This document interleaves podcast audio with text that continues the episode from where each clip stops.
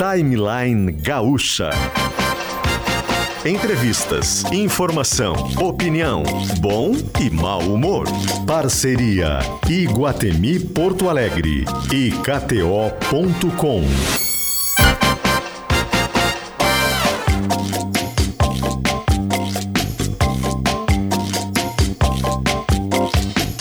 Luciano Potter, Mariana Secom e Paulo Germano.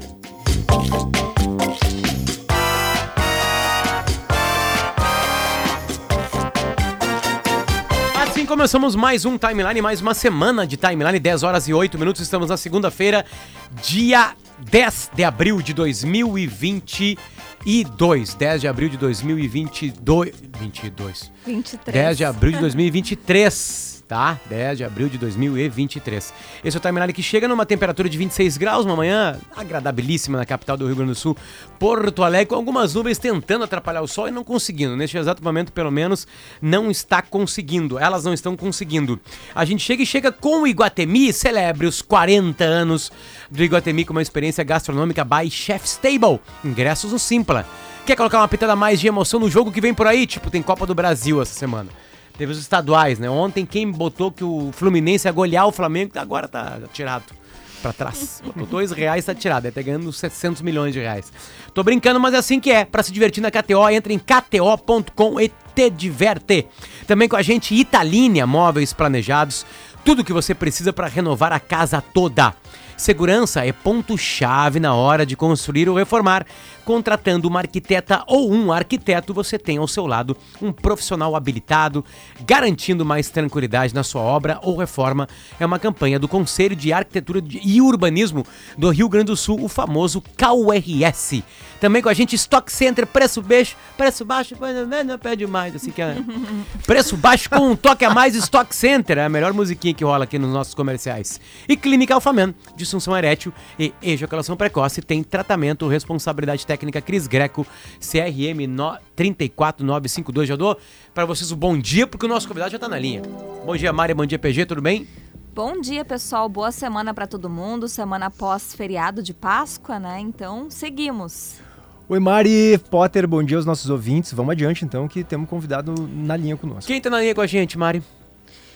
É o ex-ministro do Supremo Tribunal Federal, Marco Aurélio Mello, que vai conversar conosco justamente porque nós estamos num momento de troca de ministros na Corte Suprema do Brasil. O ministro Ricardo Lewandowski uh, está se aposentando.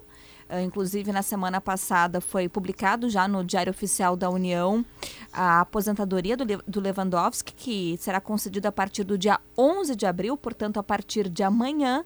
E tem alguns nomes polêmicos sendo cotados para assumir essa vaga. E a gente conversa agora com o ministro Marco Aurélio Mello. Muito bom dia, seja bem-vindo ao Timeline. Bom dia, Mariana. Uma satisfação enorme falar aos ouvintes da Gaúcha. Ministro, é uma, é, são momentos de tensão para a corte, o senhor que viveu a, né, a, chegada de novos ministros e novas ministras.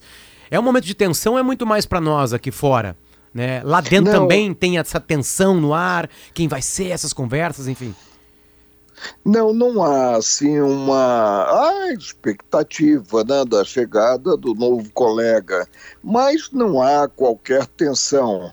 E o Supremo reconhece que a escolha é soberana do presidente da República, atendidos os requisitos constitucionais, ou seja, a reputação ilibada e conhecimento jurídico, que se imagina que todos aqueles que se apresentam para o cargo de juiz tenham esse conhecimento. Agora, posteriormente, cabe ao Senado a sabatina, que realmente ocorra uma sabatina para se perceber o perfil do indicado, a nomeação e a posse que será dada pelo Supremo. Para o Supremo não há qualquer tensão a respeito. Pelo menos na época que eu estive lá não havia. E eu permaneci durante 31 anos. Né? O, ministro, como é que o senhor avalia esse modelo de indicações para o Supremo Tribunal Federal? Agora, o presidente Lula eh, deve indicar o, o, seu próprio advogado, Cristiano Zanin. Ah, mas houve outros casos também de muita proximidade né, entre o presidente e o indicado. O, o ex-presidente Michel Temer indicou Alexandre de Moraes, que era ministro dele. Bolsonaro indicou André Mendonça, que era ministro dele. O senhor mesmo foi indicado pelo seu primo, né, o presidente eh, Collor.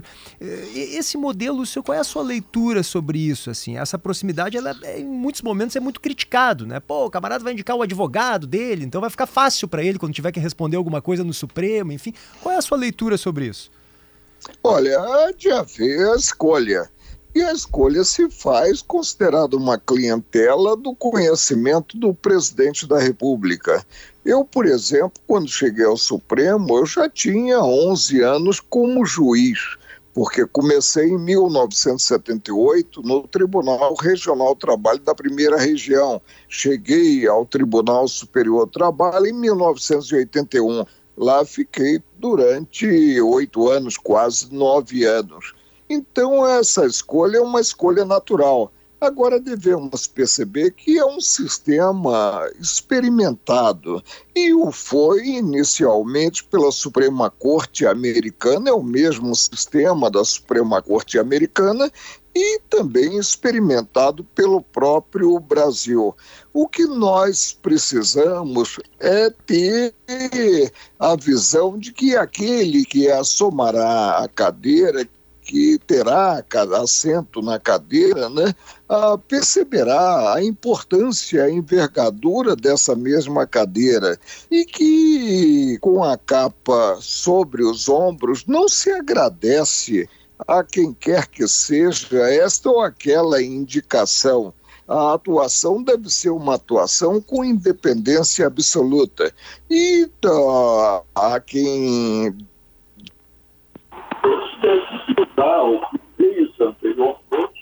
Ministro, acho que o senhor colocou no Viva Voz o teu telefone. Ministro. O PT, né? Mas isso é natural. O importante é a concepção do indicado, que o indicado percebe ter a responsabilidade de estar numa das principais cadeiras da República, porque o Supremo julga atos do presidente da República, julga atos do Congresso Nacional, das duas casas do Congresso Nacional, e depois de bater o martelo, não se tem a quem recorrer. Isso é que é importante, a compenetração do indicado. Perfeito. É, a nossa ligação não tá tão boa, ministro. Tava muito. Tava ótima e daqui a pouco ficou como, igual o Flamengo. Deu uma instabilidade, assim, é. é. Olha, o que é que está havendo com o Flamengo? Que coisa terrível ontem, né? E ao lado, ao lado uma pó de arroz, a minha mulher, a que gostou muito da vitória do Fluminense. Eu imagino, eu imagino, tava 2 a 0 pro Flamengo na primeira partida e foi uma virada de 4 a 1 fora o baile. Fora o chocolate, né, ministro, como se diz, né, na não, Páscoa. Não né? entrou, simplesmente não entrou em campo. E nós no Brasil precisamos valorizar eu, a minha concepção é essa, os treinadores brasileiros, né? Acabar com esse modismo. Já se pensa até em trazer estrangeiro para a seleção nacional, né? E eu espero que a CBF não faça isso, né? Agora o PP, evidentemente, vem acumulando derrotas, e derrotas em competições assim, relativas a títulos. É incrível que o sistema de telefonia voltou a funcionar 100% no exato momento que o senhor falou o VP. Então, para ficar bem, a crítica ficar bem clara ao, ao Vitor Pereira, que deve ser demitido hoje, pelo menos é que se fala, ficou bom. Bom, deixa eu falar de um outro assunto que não tem nada Olha, a ver com... e quem lhe fala, quem ah. lhe fala é um cidadão português, porque eu tenho a cidadania portuguesa, mas nem por isso eu sou favorável à escolha dos técnicos portugueses. Nós tivemos no passado, mas aí pró o próprio nome né, revela o sucesso. Nós tivemos um treinador, um treinador que teve êxito absoluto, que foi Jesus. Né? É. Ministro, ainda sobre a troca, uh, a, a, pessoa que vai assumir a vaga do Lewandowski antes do Potter uh, mudar de assunto, tem outros nomes sendo cotados. E hoje a gente tem defendido muito a questão da representatividade, tanto no Congresso Nacional e, é claro, que nos órgãos do, do, do Judiciário isso é muito importante também. Tem uma lista de nomes cotados, a gente sabe que o Zanin, que foi advogado do Lula, é o grande favorito, mas entre esses cotados há pessoas negras, há mulheres negras.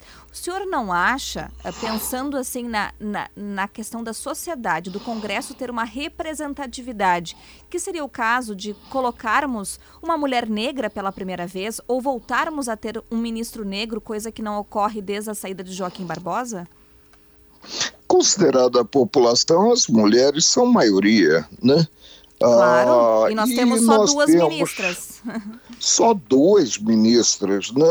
A ministra Carmen Lúcia e a presidente Rosa Weber. É, a gente está com dificuldade.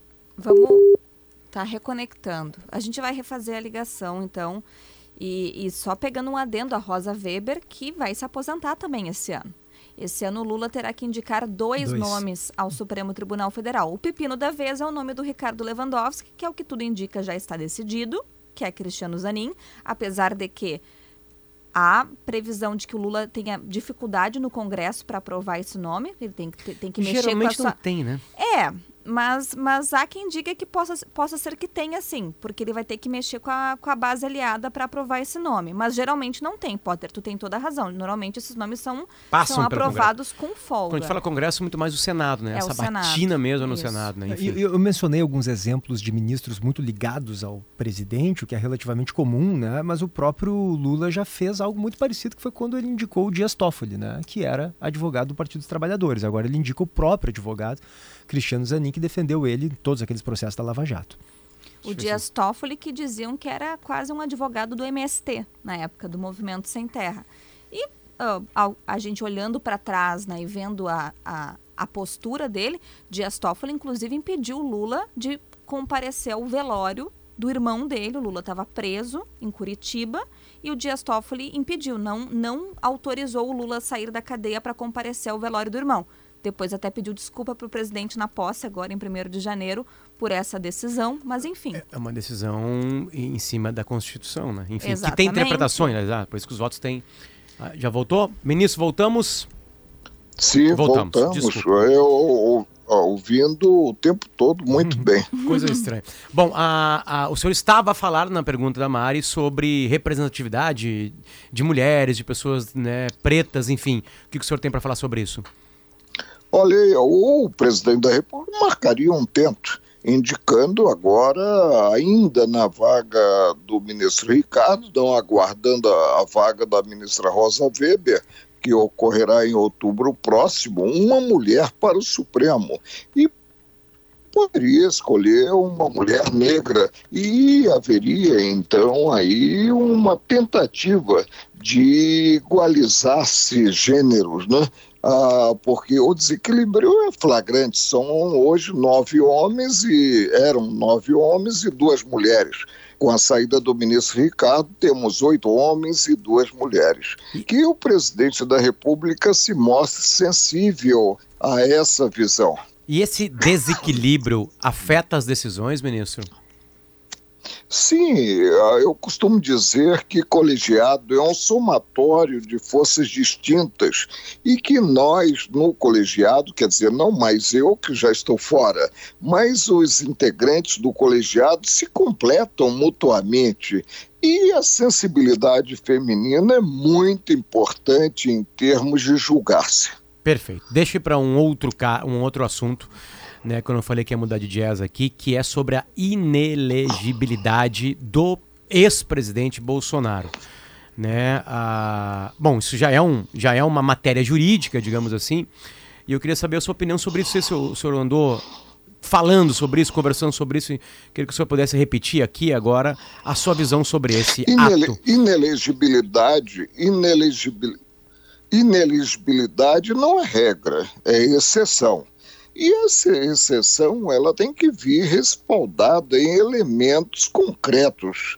Eu não vejo com bons olhos o fato de declarar-se, inclusive a repercussão internacional é péssima, declarar-se a inelegibilidade do presidente.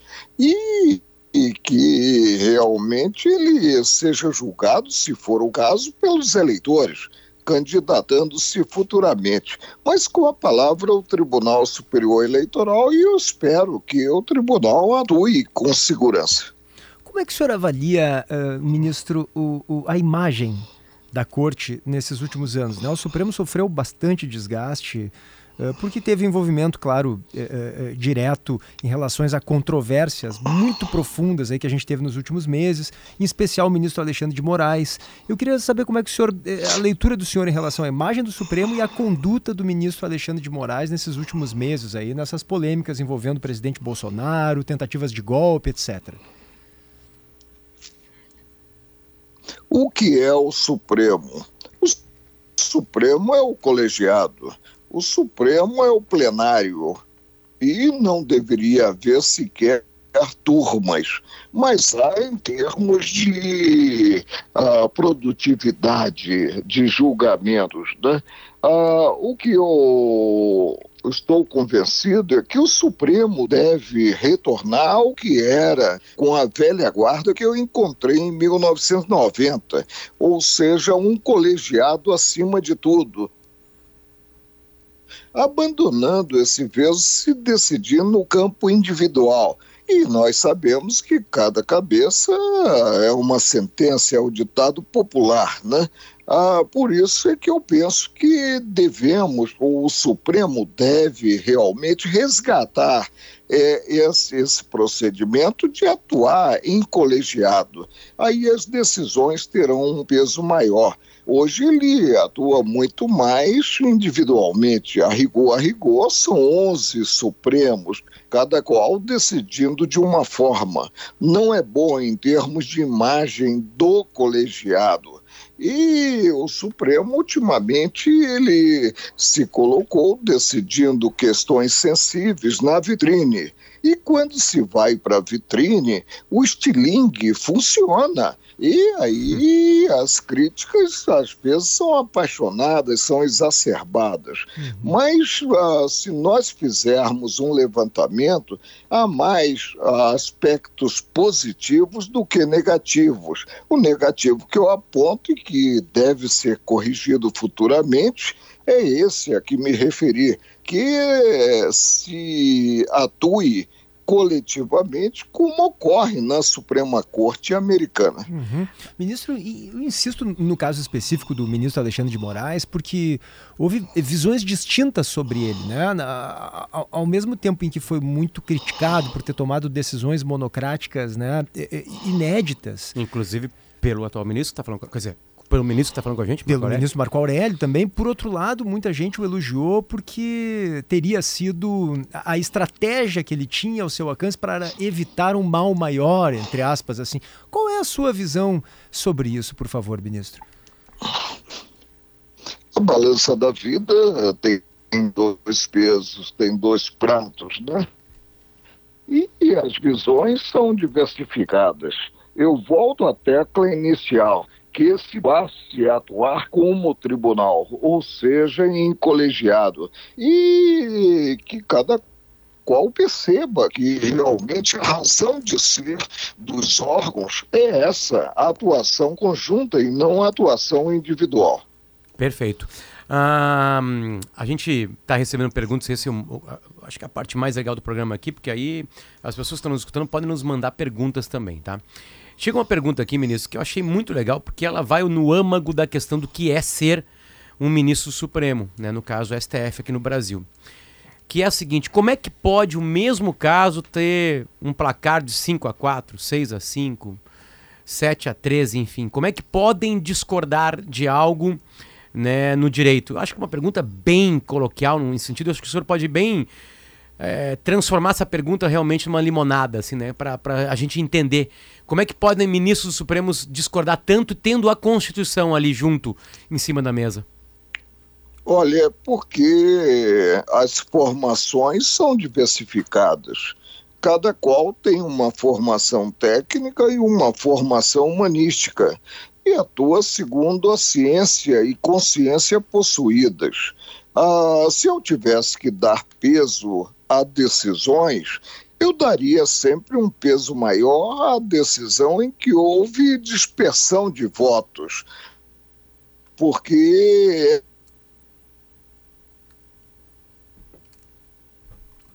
Que pena. E que cada qual se pronunciou segundo o convencimento formado a respeito do conflito de interesses. É natural a divergência no colegiado e ela é salutar, ela é positiva. Nós não podemos ter simplesmente uma vaquinha de presépio, o amém, amém, e o relator se pronunciando e todos acompanhando praticamente de forma cega. O senhor disse que não há movimentação e nem nervosismo na espera de novo, novos ministros ou novas ministras nesses momentos de troca, né? O senhor passou 31 anos da sua vida lá, então pode falar com, né, certamente com segurança sobre isso. Eu queria que o senhor avalia, avaliasse o nome de Cristiano Zanin ele em si, que é o grande favorito para tomar essa vaga de Roberto, desculpa, de Lewandowski. O que, que o senhor pensa deste cidadão, deste homem do direito, Cristiano Zanin? Eu, eu, tenho, eu tenho uma visão positiva até mesmo pela vitória que ele teve ressuscitando politicamente o ex-presidente Lula e afastando a pena que foi imposta, muito embora eu tenha votado de forma contrária, que eu tinha assento à época no colegiado, porque envolvida estava uma incompetência relativa é a incompetência territorial e que preclui. E os processos crime tinham chegado ao término. Mas o Supremo decidiu de forma contrária. E quando a maioria decide de forma contrária, você tem que observar atende aos requisitos constitucionais, como também o nome de, do outro candidato, Manuel Carlos de Almeida Neto, que foi assessor do ministro Ricardo Lewandowski, foi secretário-geral do tribunal e também do, do TSE, e hoje chefia o jurídico da Companhia Siderúrgica Nacional. É um grande nome, é um baiano realmente que tem uma formação jurídica muito boa e um rapaz que eu acredito equilibrado que daria um grande juiz indicado pelo presidente Lula. Nesses 31 anos, vocês foram perguntados, ministro, o senhor foi perguntado por algum presidente ou presidente da República, uma mulher, um homem, que passaram sobre quem poderia entrar na cadeira? Ou isso jamais. É... Jamais. Jamais e jamais eu tive ingerência em si junto a quem quer que seja. Quando indicado o, o ministro Omar Galvão, por exemplo, que eu tenho um relacionamento de compadrio com ele, eu não interferi junto ao presidente Fernando Collor. Eu acho que o integrante do Supremo ele tem que se manter equidistante considerada a política governamental a ser implementada. Uhum. Ministro, faz um mês, mais ou menos, nós entrevistamos o senador Sérgio Moro aqui no nosso programa e ele disse que o judiciário precisa de uma reforma e defendeu que os ministros do Supremo Tribunal Federal tenham um mandato de 10 a 12 anos ou seja, um mandato limitado. Hoje em dia, né, o senhor, por exemplo, ficou mais de 30 anos à frente da corte. Qual é a sua opinião a respeito disso? Tem um projeto, né, Mari? Inclusive, eu acho Tem, no, tem no projeto Congresso, também no Congresso. Prevendo um mandato. E eu, e eu sei que o ministro tem um pensamento bem americano sobre isso, ministro, é isso?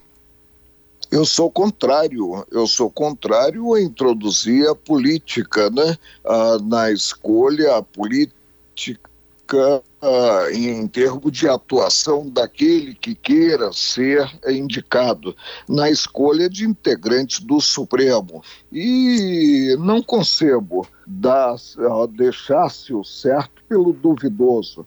Ou seja, abandonasse algo que eu apontei já na entrevista como experimentado para ter-se o mandato.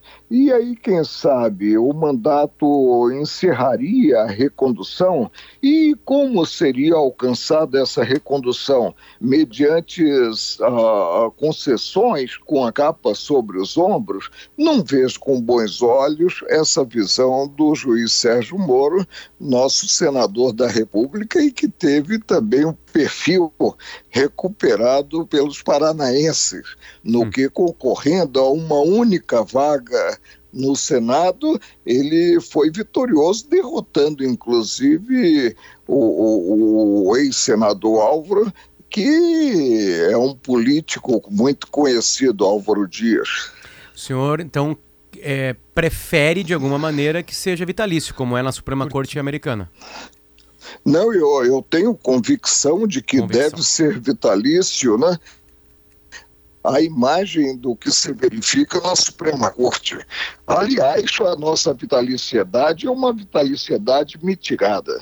Por que mitigada? Porque não é enquanto viver aquele que foi nomeado e tiver boas condições de servir já que aos 75 anos, e antes eram 70 anos, se leva o cartão vermelho e se tem que vir para casa. Perfeito. Entendo perfeitamente. O senhor, o senhor, quer dizer, claro, ministro, que, que ao estipular um mandato de 8 ou 12 anos para um ministro, ele naturalmente se envolveria mais em questões políticas, né? Claro, teria que fazer algum tipo de campanha para se reeleger, para ser reconduzido, algum tipo de lobby, exatamente.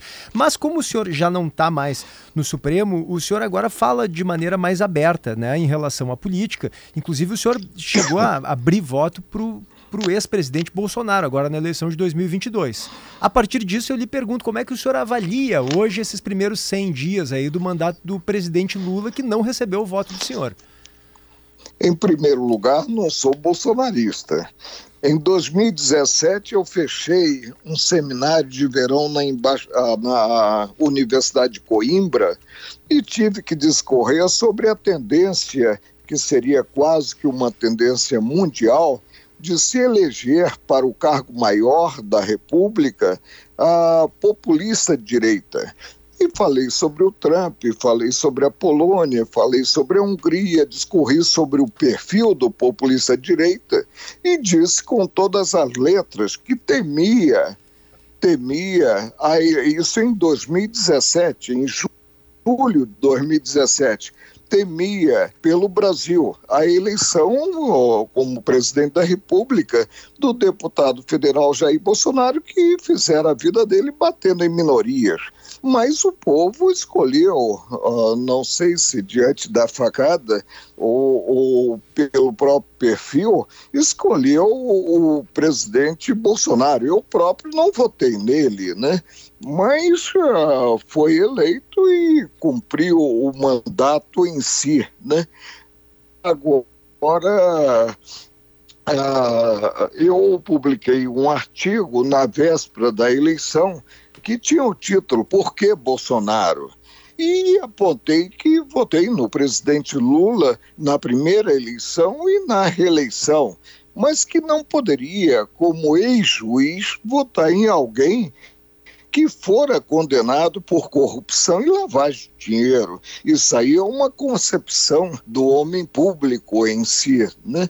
E por isso é que disseram que eu abri o voto ah, no caso, eu não tinha outra opção, ou votaria nulo, ou em branco, ou então votaria no, no ex-presidente Lula ou no presidente Bolsonaro. Eu abri o meu voto, sendo que a minha opção era pelo presidente Bolsonaro que, aliás, eu penso que, a não ser quanto à fala, ah, o que ele extravasou em termos de pensamento e as críticas exacerbadas, ele fez um mandato que foi exitoso, tanto que vários auxiliares, inclusive aí no Rio Grande do Sul, nós tivemos o vice-presidente Mourão sendo eleito senador, vários auxiliares foram eleitos uh, senadores, né? o que demonstra que o mandato não foi um mandato assim para simplesmente se desprezar.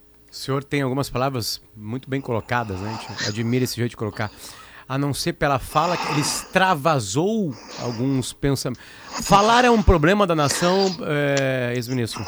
Falar é um eu problema? Diria, eu diria, eu, claro, a pessoa, a liberdade de expressão, ela tem que ser agasalhada a todo custo, mas eu diria que, como peixe, ele morreu pela boca, perdendo, portanto, a reeleição.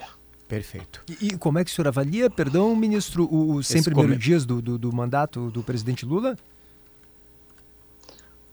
Uh, esperamos que ele volte os olhos para as mazelas nacionais, uh, minimizando um pouco as desigualdades sociais que tanto nos envergonham e que deixe de lado a crítica pela crítica considerado o governo anterior é hora de arregaçar as mangas e trabalhar.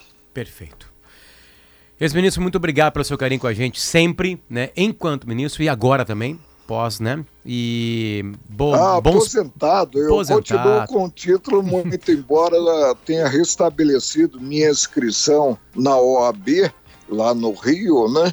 Não para de gladiar com os advogados, mas para ficar realmente credenciado para os pareceres na área jurídica.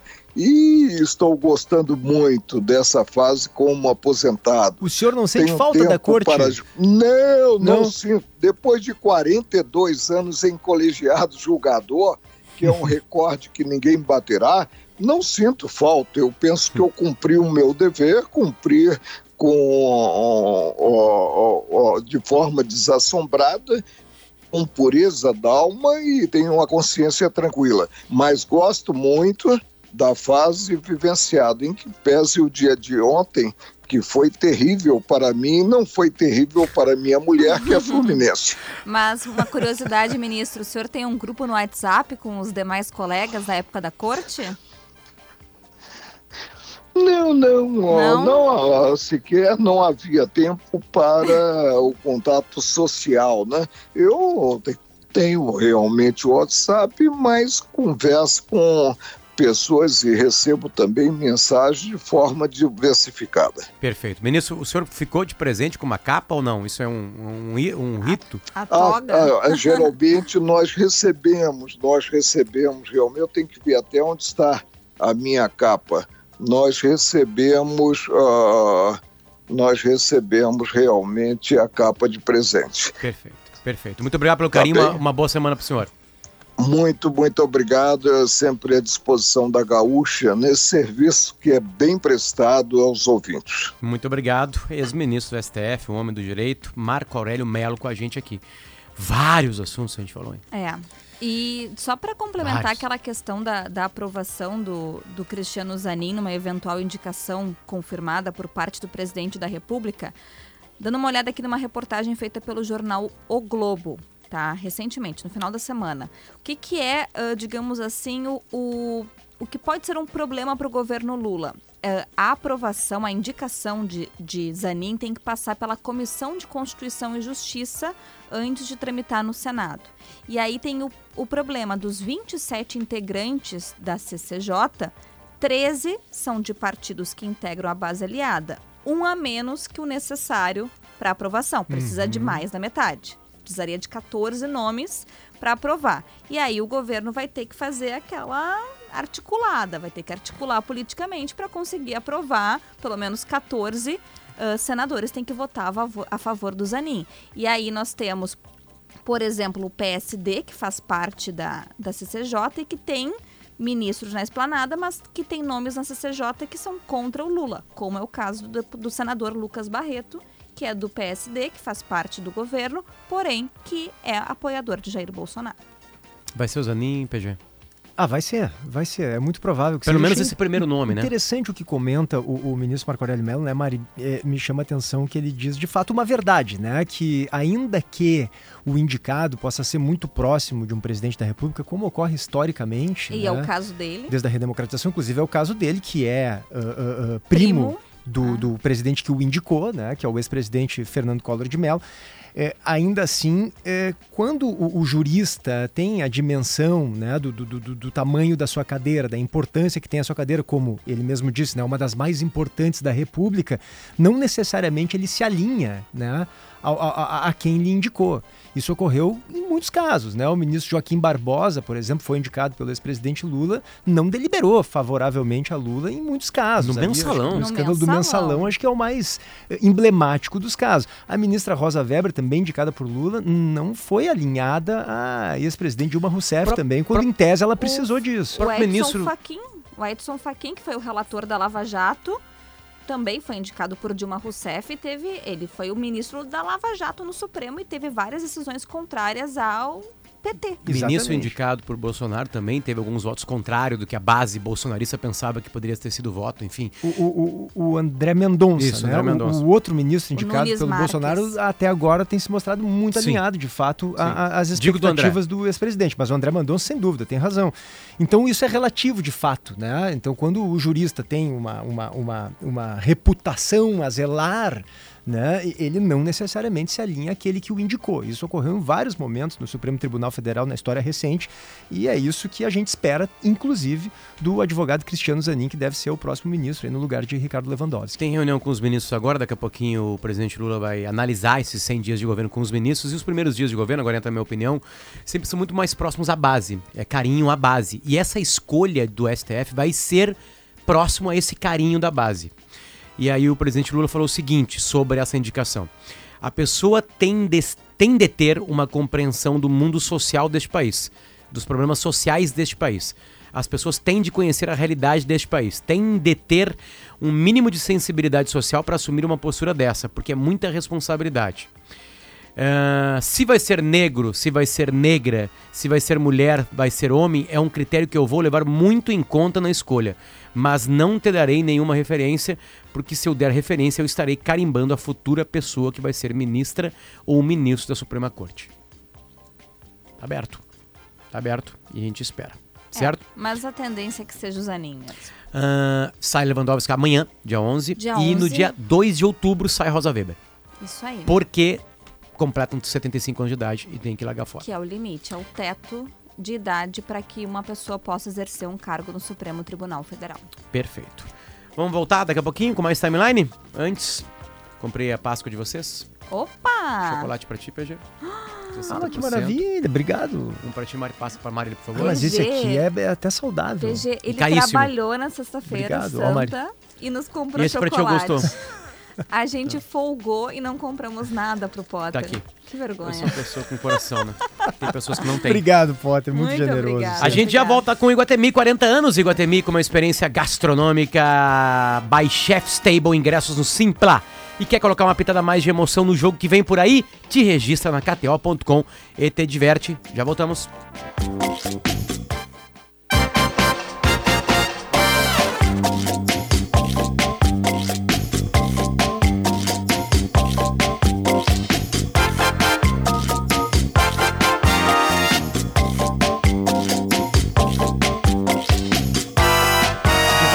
o timeline, são 10 horas e 48 minutos. KTO tá com a gente, Guatemi tá com a gente, Stock Center preço baixo, com um toque a mais também. Clínica Alfaman, disfunção erétil e ejaculação precoce tem tratamento. Italínia Móveis Planejados, tudo o que você precisa para renovar a casa toda. E a gente muda de S com o KRS, é o Conselho de Arquitetura e Urbanismo do Rio Grande do Sul. Tenho medo de domingo à noite, porque tem um fantástico. e no Fantástico tem o Giovanni Grisotti. Tem o Grisotti. E aí, Grisotti, bom dia. Bom dia, bom dia, Mari, PG, Potter. Tudo bom bem dia. com vocês por aí? Tudo bem, tudo tranquilo. Alguma coisa comigo, com a Mari e com o PG? Não posso revelar para não atrapalhar as investigações. Olha, se um dia, se um dia o Grisotti vier falar comigo, eu vou correr atrás dele, eu garanto também. Que nem, que eu tinha um delegado, tem um delegado. Eu conheci um delegado aí no passado que era que era volta e meia era fonte aí de ocorrência e tal e toda vez que ele não tinha coisa nenhuma para informar, ele dizia isso. Não posso revelar para não atrapalhar as investigações. Ótimo, ótimo. Tá mostrando que tá trabalhando, né, Grisotti? É isso, né? Exatamente, é. Bom, vamos lá. Vou usar o nome de uma, de uma série muito famosa na Netflix. Qual é a treta dessa vez, Giovanni Grisotti? Pois a gente mostrou então ontem um assunto que já vinha sendo revelado pelo RBS Notícias, que são as novas variações do antigo golpe do empréstimo consignado, né? E agora a gente revelou que os golpistas estão conseguindo tirar empréstimo em nome de aposentados, mesmo sem entrar em contato com as vítimas. Eles conseguem documentos dessas pessoas no mercado clandestino, especialmente em grupos no Telegram, kits com carteira de identidade, as próprias selfies que as pessoas mandam para os bancos e acabam vazando para golpistas. E, e, e, de posse desses documentos, então, conseguem entrar no aplicativo Meu INSS e tirar empréstimo em nome dessas pessoas, se apropriando inclusive do, dinheiro, do, do dinheiro cadastrando contas uh, bancárias em nome de laranjas. Ah, Grisotti, é, uma, é um tipo de golpe. É, alguns depende da nossa falta de esperteza, digamos assim, estou sendo muito educado. Esse nem isso, né? Esse tem um Nesse roubo de caso, documento, né? No caso, né? A gente realmente, daqui a pouco tá ali. O tem um empréstimo no nosso nome, né? Exatamente. Até então a gente vinha mostrando as fraudes em que realmente os golpistas ligavam para esses aposentados para solicitar os dados, é, para que eles, que eles clicassem em links que, sem saber, autorizavam a contratação dos empréstimos. Inventavam Agora, uma história para convencer os idosos. É, tinha um talento ali, né, para conseguir. Exatamente. Agora nós mostramos casos em que as pessoas simplesmente foram surpreendidas com o início do desconto das parcelas no contra-cheque e não sabem nem como que eles conseguiram é, cadastrar uma conta bancária que não seja aquela conta salário para receber a aposentadoria. Caramba. E o mais grave de tudo é que a gente identificou nesses grupos criminosos que agem nos aplicativos de mensagens falsários que uh, se oferecem para resetar, recriar a senha do aplicativo de qualquer aposentado mediante apenas a informação do CPF dessa pessoa. E mais do que isso, eles conseguem entrar no sistema do INSS e desbloquear os contra-cheques que, por precaução, os aposentados haviam bloqueado para concessão de novos empréstimos. Motivo pelo qual o ministro da Previdência, Carlos Lupe, anunciou que a Polícia Federal vai ser acionada pelo governo federal para que investigue esse tipo de situação e puna eventuais funcionários do Instituto envolvidos nessa fraude, que só no Rio Grande do Sul registra uh, uma reclamação a cada duas horas segundo ah. dados dos PROCONs dos municípios e do estado no ano passado. A gente cai muito, quer dizer, a gente é o estado porque o, porque o estado que mais tem, né, na, na regra de três, porque tem mais golpistas aqui ou porque a gente é menos esperto? Olha, é, eu vou citar uma estatística para responder essa tua pergunta. O Rio Grande do Sul é o quarto estado em número de reclamações sobre esse tipo de fraude. Então, realmente, acho que é uma conjunção de fatores. É um, é um dos estados mais populosos do Brasil, mas realmente os golpistas aqui são muito criativos e sempre que as autoridades criam uma artimanha uh, uh, para proteger o sistema, criam mecanismos, ferramentas para proteger sistemas como esse de empréstimo consignado, muitas vezes os golpistas vão na frente e se antecipam e conseguem é, burlar esses mecanismos de proteção. Eu ia perguntar como é que eles estão burlando, uh, porque tu, tu E como não cair, né? Tu estava falando que as pessoas, eles, os criminosos estão comprando os dados pessoais ilegalmente, é claro, do, da, das vítimas e usando esses dados para aprovar o empréstimo pelo site do meu INSS, pelo aplicativo. Mas então, em que ponto que o sistema está falho que não consegue verificar que não é a pessoa de verdade? Eu acho que faltam camadas de proteção adicional, é, como, por exemplo, aquela autenticação em dois fatores que existe no WhatsApp. É, hoje, simplesmente, tu cadastra uma senha, tu consegue resetar uma senha a partir de um e-mail que muitas vezes tu insere no meu INSS sem o conhecimento do aposentado e tu consegue recriar essa senha e passar a, a, a atuar como se fosse aquele aposentado. Então, talvez se houvessem camadas de proteção adicionais para impedir esse tipo de acesso indevido, poderia ser uma saída. Agora, o que mais impressiona é uma enormidade de falsários vendendo dados pessoais das pessoas em grupos do Telegram. Existe uma, uma ferramenta de consulta totalmente clandestina que interliga, e a gente não sabe como que isso acontece, bancos de dados dos mais variados do governo federal de modo que se tu tiver o nome de uma pessoa e um CPF, tu consegue descobrir o registro de armas que tem o nome dela, os dados pessoais, a margem de consignado, a declaração do imposto de renda, a placa do carro, é uma coisa impressionante. E, e, e, e, o sistema clandestino se formou de tal maneira que eles conseguem integrar diversos bancos de dados de diversas repartições federais, possivelmente a partir de um vazamento de informações, para permitir esse tipo de golpe. Hum. Perfeito. Como... Eu fiquei com uma dúvida. Quem vende esses dados sigilosos para os criminosos aplicarem o golpe são funcionários do INSS? Quem oferece, é, quem oferece esses dados são golpistas que dizem ter acesso ao sistema do INSS e, por consequência, acesso uhum. a funcionários, de modo a permitir que eles é, consigam esse tipo de informação. Que barbaridade. Grisotti, em 30 segundos, como não cair, como se proteger? Tem alguma solução? Checar o contra-cheque, checar o aplicativo Meu INSS a cada recebimento de aposentadoria e nunca aceitar nenhum tipo de pedido via WhatsApp, enviar foto, clicar em link. Qualquer dúvida, ligar para o sistema de atendimento do INSS ou consultar o gerente do banco. A matéria do Giovanni Grisotti está na internet inteirinha, o que ele apresentou ontem no Fantástico, também está aqui né, em GZH. Obrigado, Grisotti, volte sempre, tá? Um abração para você, sempre um prazer. Um abraço, é o golpe do empréstimo consignado. É, não há o que não há certo? Um beijo, Augusto estava com a gente aqui na produção, Jax Machado e também Vitor Neto. 10h56, tem notícia na hora certa, depois chamada geral, primeira edição. Quarta-feira estaremos no Gramado Summit. Verdade, Ele boa lembrança. Quarta, quinta e sexta tem Gramado Summit e o timeline é ao vivo de lá na quarta-feira. Um super evento de inovação, tecnologia, né? De parar um pouquinho e observar o que está acontecendo na nossa volta. Estaremos todos nós, os três. Exatamente. Vamos sair, daqui, vamos sair bem cedo daqui, viu? São comigo de carro. Tchau. Tchau. Ouça a Gaúcha a qualquer momento e em todo lugar. O programa de hoje estará disponível em gaúchazh.com e no Spotify. Timeline Gaúcha. Entrevistas, informação, opinião, bom e mau humor. Parceria Iguatemi Porto Alegre e KTO.com.